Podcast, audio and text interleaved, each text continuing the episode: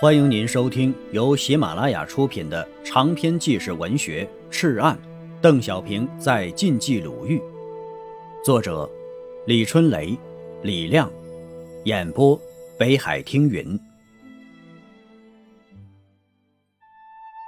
第一章：赤红对仓皇的探问。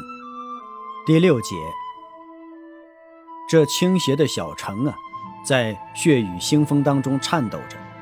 盗墓人成了小城的统治者。这小城是何时筑起来的？小城是如何建起来的？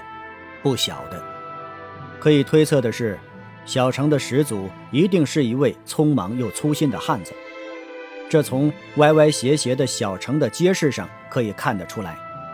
歙县城全是斜街，走在这里的外地人呢，是分不出东南西北的。即使是本地人，也没有明确的方向意识，有点类似天津卫，仅仅知道前后左右，连县城的城门也没有正南正北的，全是偏方向的。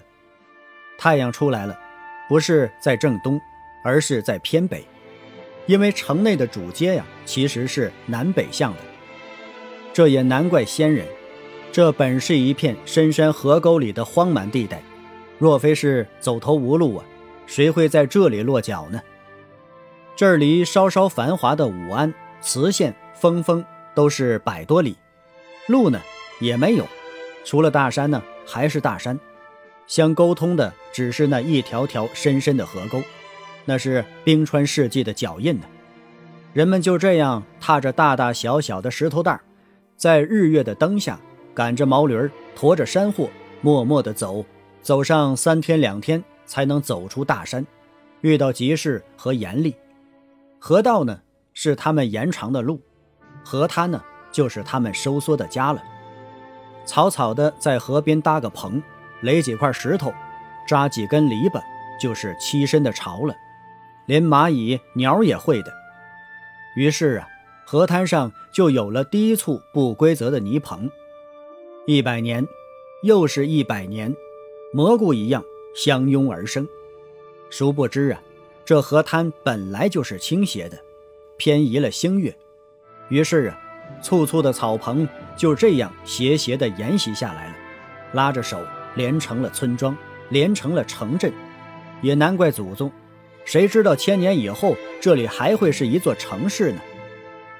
第一个匆匆搭起的草棚子倾斜了，其后的千百年的生活也就倾斜了。由此繁衍成群，形成了风水，形成了格局，形成了一座别具特色的倾斜的城市。这座倾斜的山城啊，原名叫沙洋。汉时呢，由于漳河入城，行人来往皆需涉水，遂定名歙县。歙县城墙敦实，二门紧闭。这里边是由于城小，只设北门和南门，鸡犬无声。人们在太阳的阴晴和季风的凉热里呀，平静又迷糊地过着日子。虽然贫瘠，却满足；虽无知，也安宁。民国二十六年秋天，过军队了。这一批黄色的、灰色的、黑色的军队匆匆地进来，骑马的、徒步的、躺担架的，那是从北平、天津、保定、石家庄方向退回来的国军们。五十三军。二十九军，张学良的东北军、川军等等等等。平静的山坳里乱成了一锅粥，失去控制的军队呀，那就是土匪。一旦溃散，就像失去蜂巢的黄蜂，乱叮乱咬，嘤嘤嗡嗡，人的恶性全部暴露了出来。抓丁的、派粮的、派款的、割青庄稼喂马的、卸顶梁柱烧饭的。井台边撒尿的，神像前拉屎的，不少啊。有黄花闺女和年轻媳妇的农户，赶紧在房后挖地窖，天一亮啊就藏进去。年底的时候呢，孙殿英的新五军也来了。司令部住在城东寨上村药王庙里。让人吃惊的是啊，这位满脸麻子的将军下马后的第二天，就枪毙了两个扰民的军官。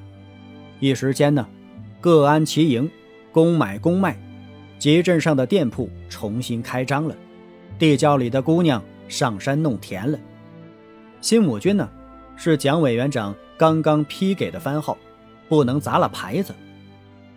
孙殿英呢，自从东陵盗宝之后啊，大盗、土匪、军阀的恶名便死死地箍在了头上。中原大战之后，孙归附张学良，任四十一军军长。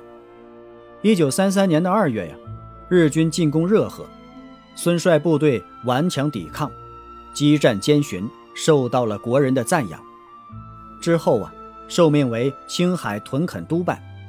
西进时受到宁夏马鸿逵的围攻，逃往北平投奔宋哲元。日本攻下北平后，被迫南逃，沿途打出抗日旗帜，收编人马。到济南的时候啊，竟然达到了上万人。组成了冀察游击队，有人有枪，还有了名号。正好啊，蒋委员长号召抗日，正在整编部队，他便到了南京，用十根金条和一把战国宝剑打通了戴笠，与蒋介石见了一面，谋得了一个新五军的番号，驻防武、社、慈、临等县，归属第二战区。正是孙殿英的这块地盘日后逐渐过渡成了刘邓根据地的复兴。